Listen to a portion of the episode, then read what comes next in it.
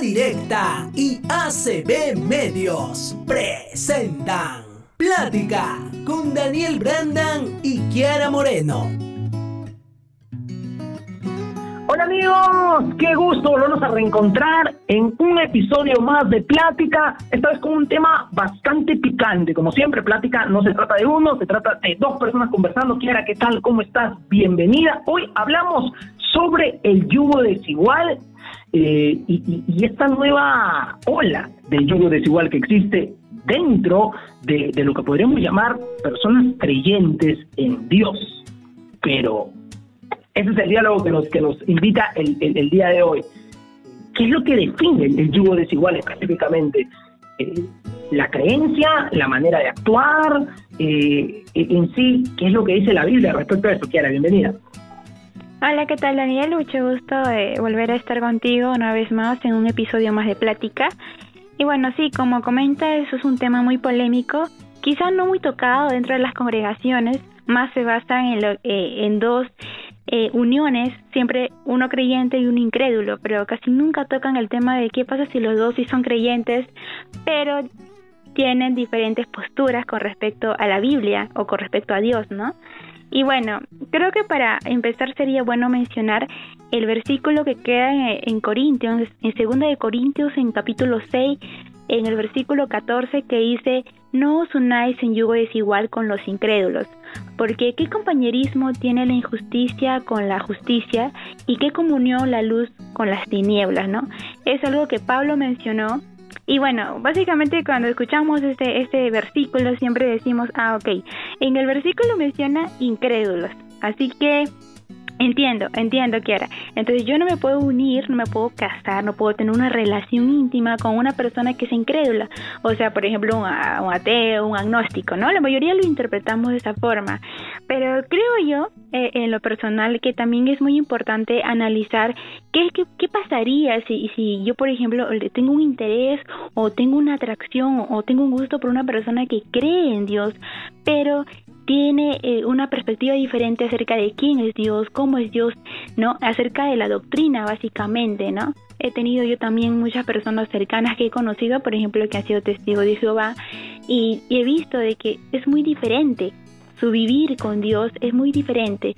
Su manera de, de estudiar la Biblia también es diferente. Entonces creo que también es muy importante poder comentar acerca de esto, Daniel.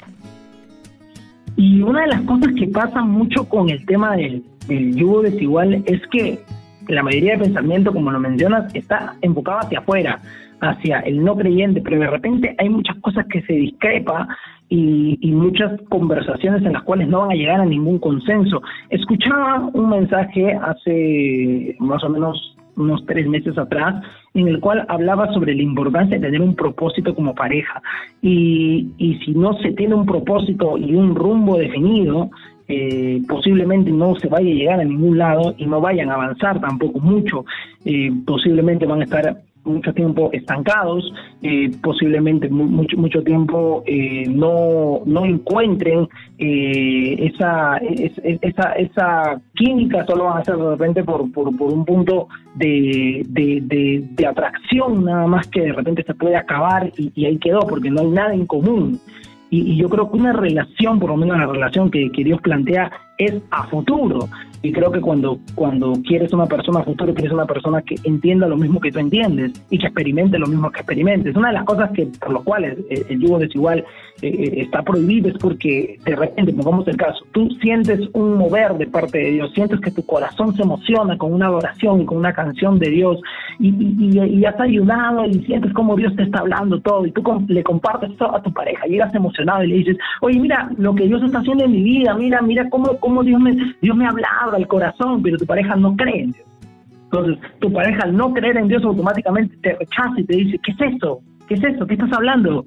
Eh, a contar otro cuento, es, otra persona, o sea, no, no, no me lo cuentes a mí, porque, ah, ¿qué es Dios? Nada, pum, y listo, y se va, ¿no?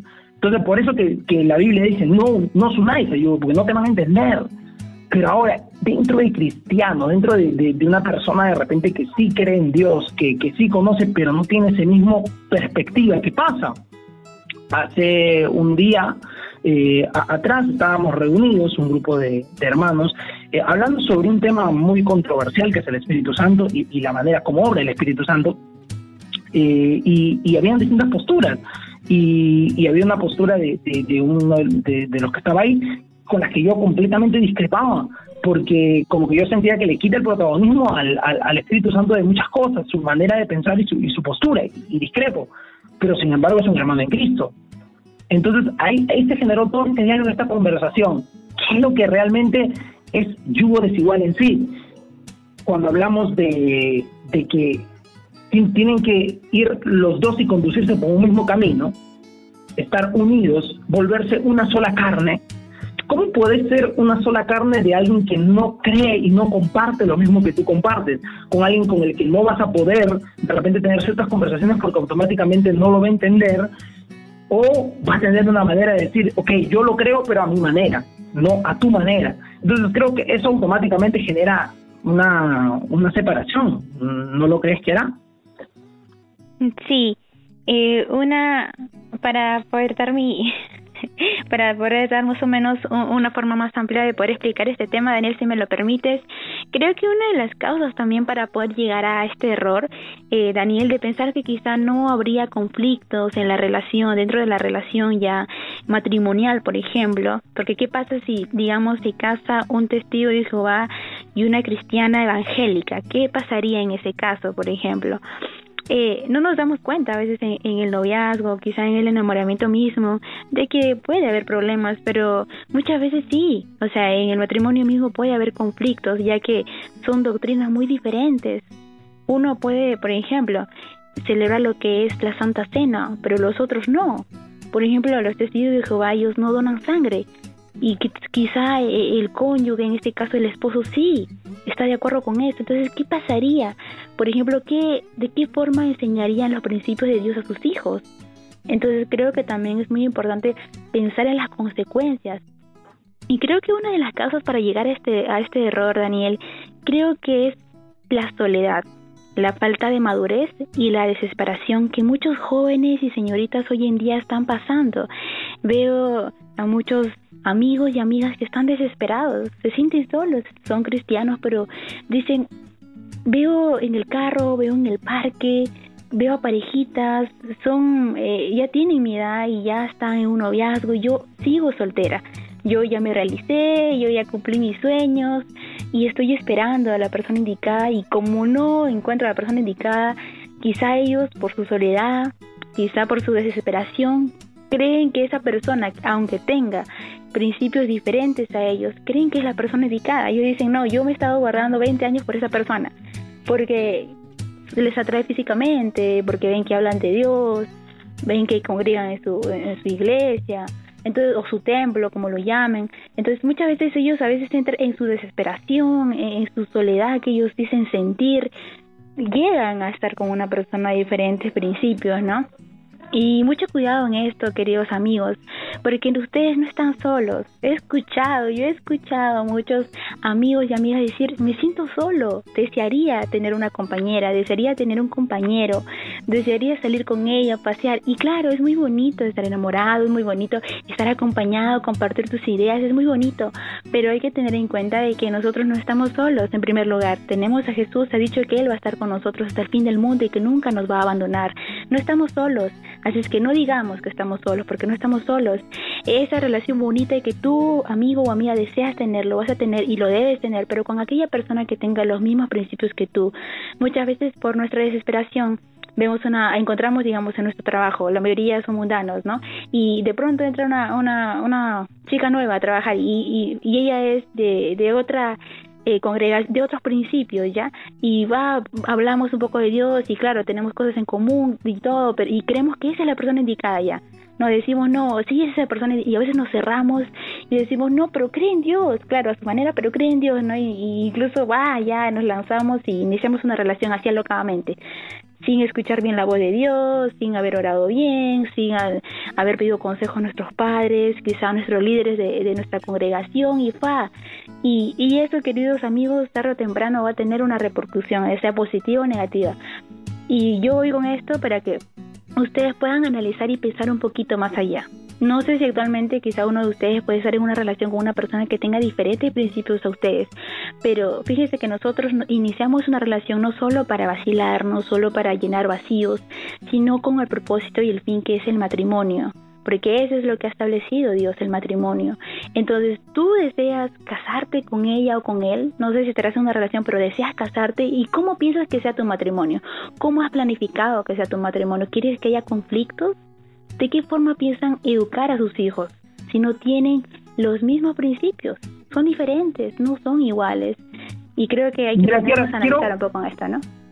quiero, quiero, quiero acotar algo justo en, este momento. Una prédica que, que eh, menciona Dante Hebel dice que, que cuando ya estés casado y de repente tú tienes un llamado por los niños y, y, tu, y tu esposo no tiene, no le caen los niños, no los quiere ni ver ni en pintura, pero tu llamado es por los niños y, y tú quieres construir una familia con un esposo presente y el llamado de tu esposo es irse de misiones y mira lo que conlleva irse de misiones, no es algo familiar, sino es algo de uno que va y viaja. Entonces, ese, es el objetivo del esposo y este es el objetivo de la esposa. Completamente son temas que no se van a conversar de casados. Y eso, y lo menciona de Hebel, sería yugo desigual.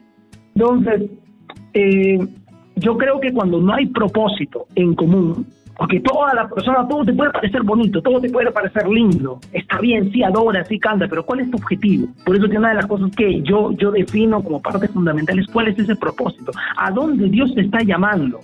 Y en torno a eso vas a encontrar también una persona que Dios también le esté llamando en algo similar en un área similar para que se complementen, la idea es complementarse, si es en áreas de servicio, o si es en áreas de esto, en áreas de aquello, hacia dónde tú estás yendo y hacia dónde vas a ir con él, porque de repente muchas cosas puede ser cristiano y todo, y pero esto también lo, lo, decía la hija del pastor eh, Andrés Corson, también decía que había encontrado un hermano que era cristiano, que le gustaba tantas cosas, pero cuando le preguntó eh, cuál era su plan, ella, quería quedarse en Colombia, y le dijo al chico cuál es el plan de, de él, y el chico le dijo, yo de misiones, ¿a dónde? Al África.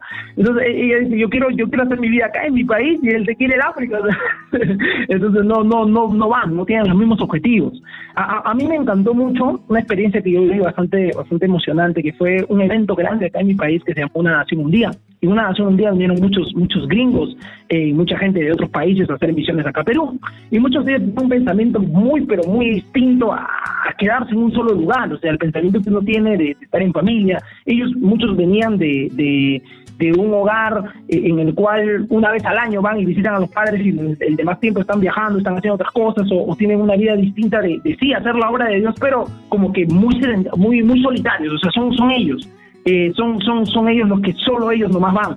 Eh, no, o sea, como que dentro de mí me encanta lo que hacen, pero es como que mm, no es por donde yo me veo a mí. y, y, hoy en día tengo amigos que están con esa misión y, siguen apoyando, y es una misión evangélica pero como que como que a mí no me no me no, no me es al, al, 100% eso. E, entonces, yo creo que cuando encuentras ese, ese punto, encuentras una, un punto en el cual dices, no es mi propósito, no es mi visión. Sí, completamente. Algo que también, claro, me habías preguntado con respecto a doctrinas diferentes, pero si hablamos dentro de una misma doctrina, claro, también hay yugo desigual. No solamente por el hecho de que se llama cristiano, cristiana, ya yo me caso. No, no, no es así. Eh, tiene que haber un mismo propósito. Los dos tienen que caminar hacia un mismo propósito, como tú mencionaste, ¿no? Eh, hay de diferentes formas, a veces eh, Dios nos puede hablar de diferentes formas, podemos conocer quizá a una persona no necesariamente dentro de tu congregación, en un trabajo, no sé, en un viaje, yo qué sé, ¿no? Pero aún siendo cristiano, hay cosas que debemos digamos que coincidir, hay cosas que, nosotros dos debemos tener como que una visión parecida para que la relación en sí pueda funcionar, ¿no? Y es, es, concuerdo mucho con lo, que dijiste, Daniel. Genial, y, y, y eso creo que va a dejar pensando a todos los jóvenes y a todas las personas que nos van a escuchar. Eh, este, este episodio eh, lo van a tener disponible eh, todos a través también de Spotify, así que por ahí también pueden apoyarnos y, seguirnos. Y, y, espero que si tienen alguna pregunta, alguna consulta, alguna duda, puedan hacer llegar también para nosotros poder seguir dialogando. Creo que es un tema que, que quiero quiero cortarlo acá, Kiarita, porque conlleva, conlleva hablar de muchas más cosas y me encantaría que las personas nos hagan preguntas. Entonces yo, yo dejo esa, esa carta abierta y, y, de repente que, nos expongas tu caso también si estás pasando un caso y de repente te podemos ayudar, te podemos aconsejar también si lo quieres hacer públicamente, si no de manera privada, igual estamos para poder sumar en todo lo que sea este este tema y, y en todo lo que se pueda ayudar.